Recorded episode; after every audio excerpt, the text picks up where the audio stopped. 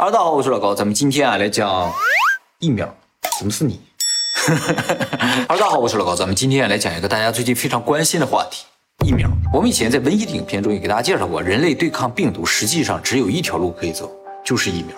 那么目前为了对抗这一次的疫情呢，很多国家都研究出了各种各样的疫苗，但这疫苗种类稍微有点不一样。我想大部分人应该是不了解它们区别的，所以呢，今天专门做一个影片给大家讲解一下。当然，我们今天这个影片呢，并不是向大家推荐任何一款疫苗，只是希望呢，大家通过这个影片能够了解一下人体免疫的系统是怎么工作的，疫苗是怎么工作的，以消解一些不必要的紧张和误会啊。首先，我们先说一下免疫系统啊，免疫系统是大部分生物都具备的一套防卫系统，它能够抵抗外部的入侵，抵抗疾病的感染。当然，免疫系统呢，也不是。什么都管了，像有一些简单的化学毒素呢，就不由免疫系统来处理，由肝脏来处理。只有复杂的、有难度的这种入侵呢，才由免疫系统来处理。比如说生物入侵，或者来自于生物的毒，蜂毒啊、蛇毒啊，这些由免疫系统来处理。它们都是高分子毒素，非常复杂的啊。人啊，从头到脚总共有六十兆个细胞，免疫系统能够覆盖全部，保护他们所有人。所以他的工作是很繁忙的。人体的免疫系统最核心、最主要的有两个部分，一个叫做先天免疫系统，一个叫做后天免疫系统。先天免疫系统就是一套非常基础的免疫系统。这个免疫系统只要是外来的敌人，进而就消灭。我们所说那个白细胞就属于这个系统，它呢能够把那些有毒的东西或者是病毒、细菌全部吃掉，然后在体内分解掉。他不管敌人是谁，只要是外来的入侵者，他就给他吃掉。也正因为如此，这套免疫系统最大的弱点就是他无脑。他判断敌人的方式非常简单，就是说看上去是敌人，他就攻击他；不是敌人就不攻击。所以呢，经常会错过披着羊皮的狼。也有时候会经常攻击一些看上去不太友善的羊，就是有时候会攻击我们自己正常的细胞。那么后天免疫系统呢，又叫做获得免疫，能够高度的识别坏人，根据不同的敌人使用不同的策略进行消灭。这个后天免疫系统里边有两个非常有名的细胞，一个呢叫杀手 T 细胞，它属于 T 细胞的一种啊，攻击力超强，它发现敌人呢就能够立刻把敌人消灭。白细胞是吞噬，它是消灭，给对方干掉。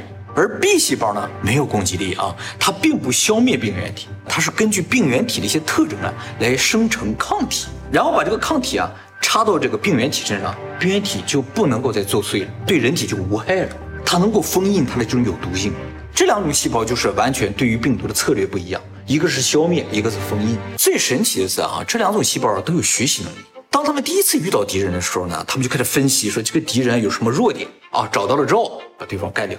而且这两种细胞还都有记忆力，就是他们遇到过一次的敌人，下一次遇到的时候，就直接掏出相应的武器向对方消灭，或者是向对方封印，就见过一次就记住了，比我们厉害。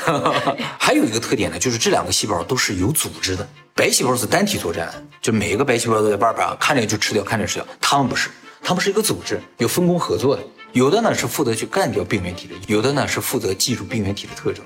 一个细胞干不了两份差事，对，它们的特点是不一样的。就是 T 细胞有三种，而 B 细胞有好多种，它们的工作是不一样的，然后分工合作去消灭对方。有负责分析的，这么高级；有负责控制的，说出去把这帮人一睡把它干掉了，停，这帮人就停了。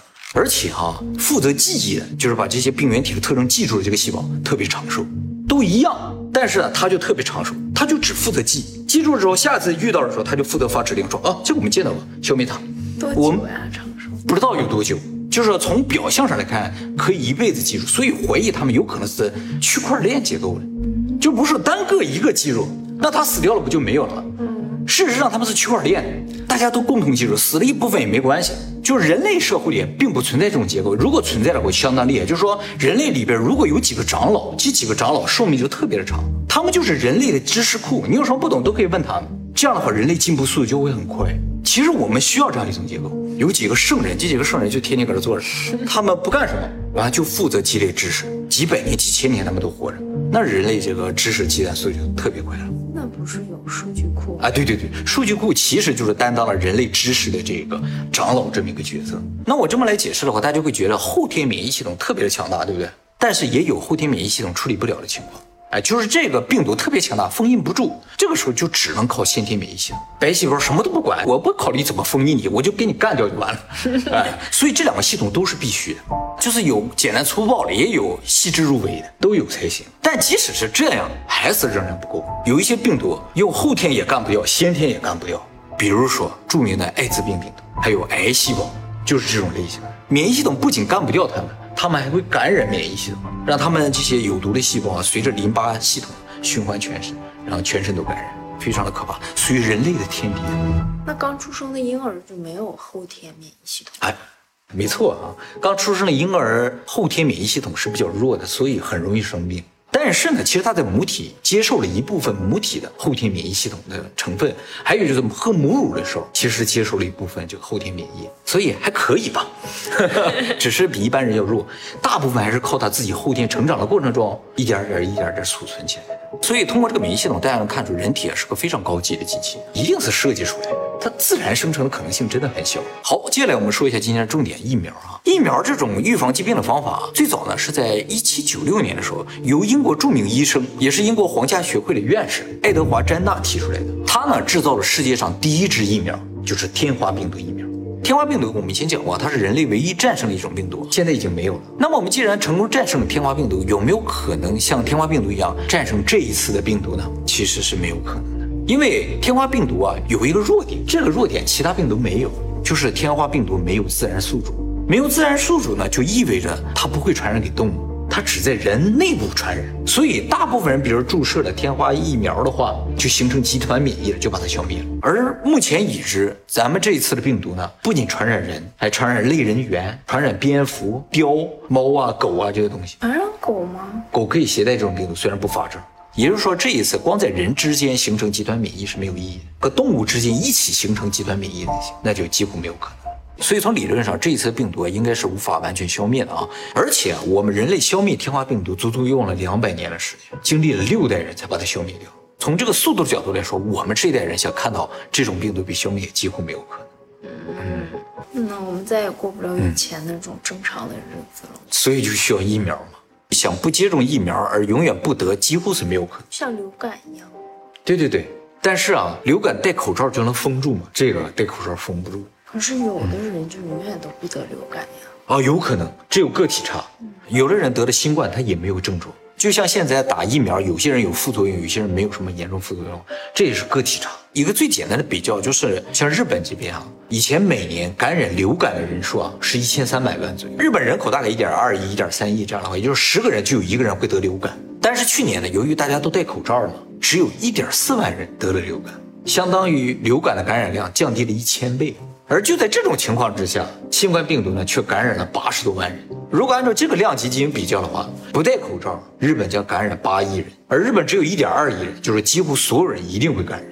它的传染性就是这么强啊！还有个非常可怕的地方，就是这次的病毒啊致死率非常的高了。达到了百分之二，百分之二听上去不高，比那狂犬病的百分之百听上去低很多。但是百分之二，如果传染面积非常大的话，这个人数也是非常惊人的。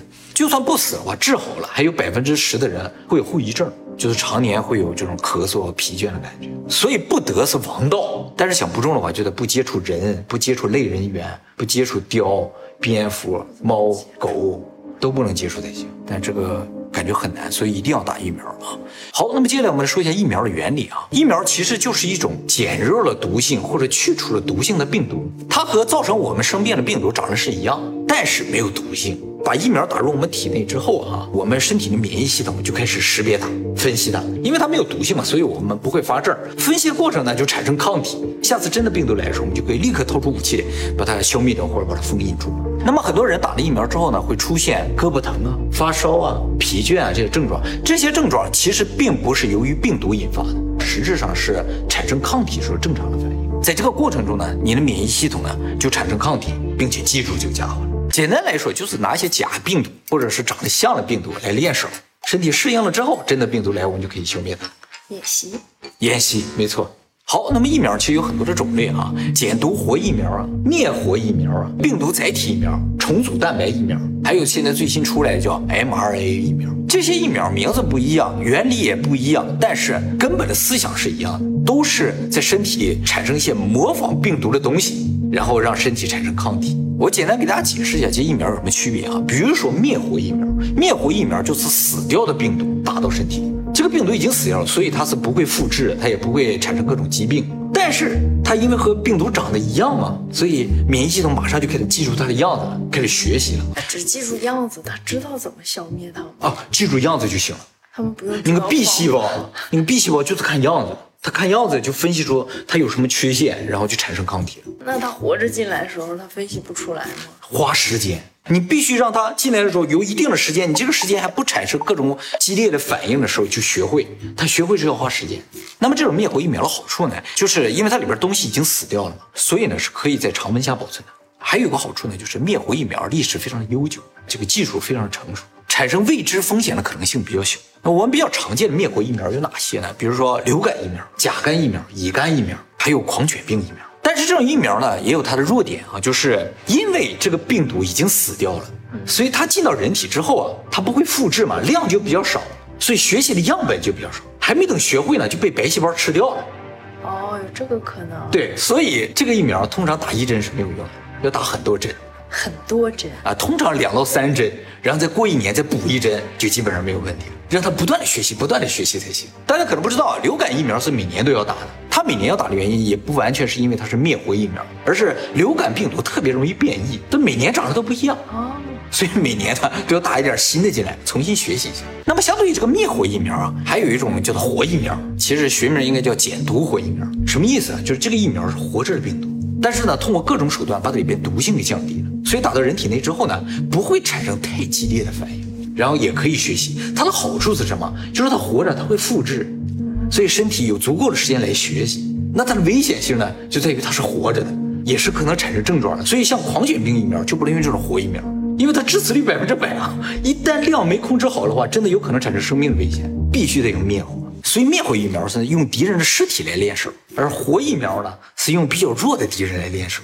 还是用活着的敌人练手，可能练习效果更好一点，但是风险也比较大。他再弱，他有可能攻击你嘛，是吧？我们常见的活疫苗有三腺炎疫苗、水痘疫苗、麻疹疫苗。那么病毒载体疫苗呢，就是用一些对人体无害的病毒，就有些病毒对人体确实没有害处，把这个病毒掏空了之后，把这一次的病毒的一些抗原呢放在里边。输送到人体内，因为它对人体无害嘛，所以我们也不会发症。但是它这个抗原进去了，然后免疫系统就会根据这个抗原产生抗体，哎，也是很高级的。好，接下来我们说一下 mRNA 疫苗啊，这个疫苗呢是从来就没出现过的疫苗，第一次使用了新技术。要解释这个疫苗的原理，我们来先说一下病毒是如何感染到我们体内的。病毒啊，就是一个 RNA 加上一个壳组成的这么一个简单的结构啊。它进入我们人体之后呢，它通过壳外边这个皇冠呢。就进到人体细胞里面去了。那么人体细胞里边有一个部门是专门用来复制 DNA 或者 RNA 的，所以他看到病毒这个 RNA 啊，他以为这是细胞自己的一个遗传基因，就开始拼命复制它，就像让细胞分裂一样的道理。结果病毒就给繁衍。当这些病毒把这个细胞里所有养分都用完了，自己复制嘛，各种用养分用完了，他们就从这个细胞里钻出来，侵入到下个细胞里，依然是破坏我们人体。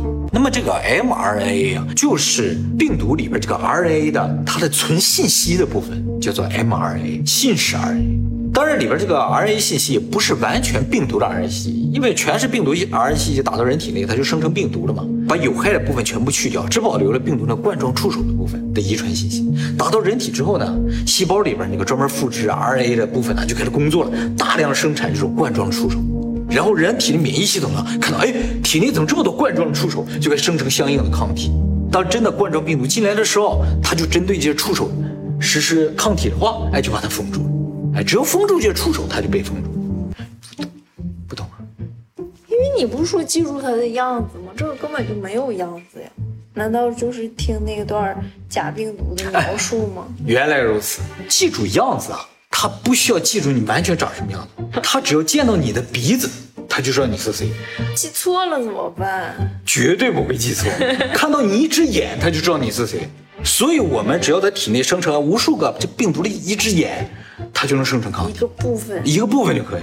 可是他如果跟我直接联系就更好了，怎么直接？我就可以告诉他呀。对，最近会有现在这个这样的病毒。我跟你讲，现在这个 mRNA 疫苗就是这种类型，就是告诉他一段信息，告诉这个病毒长什么样，然后人体内部形合成一个，造出来一个，给这个免疫系统看看它长这样。那么这个 mRNA 疫苗它的好处呢，就是它没有毒性，压根儿它连病毒的一个角都没有，它打进去是一段信息，而这个触手呢，也是在人体内部生成的。它还有一个优点，就是特别容易生产。像灭活疫苗，你就要真的使用病毒，采集来这些病毒，把它弄死，然后打到人体嘛。你要生产很多量的话，就需要很多病毒。但是这个 mRNA 啊，它是一段信息，是一段核酸，可以使用生物打印机打印出来。生物哎，现在有最先进的生物打印机啊，你把一段核弹信息放在这儿，就像那个真的纸打印机啊，嗖嗖嗖嗖，就这么个速度开始出，可以大量快速生产，正适合现在这种大范围传播的时候，如果能大量生产就很好嘛。所以它有这个好处。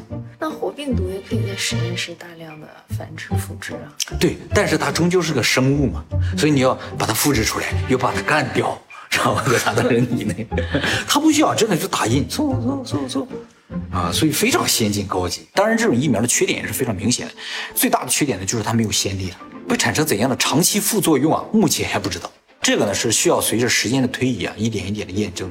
那么不是说它有什么长期副作用不知道，它就非常危险。从理论上来说，它和其他疫苗没有太大的区别，只是制作的工艺非常的先进。而且这种疫苗使用这个 RNA 信息的这个分子组成啊，是完全公开在网上，大家是可以查到的，相当于一种开源的疫苗。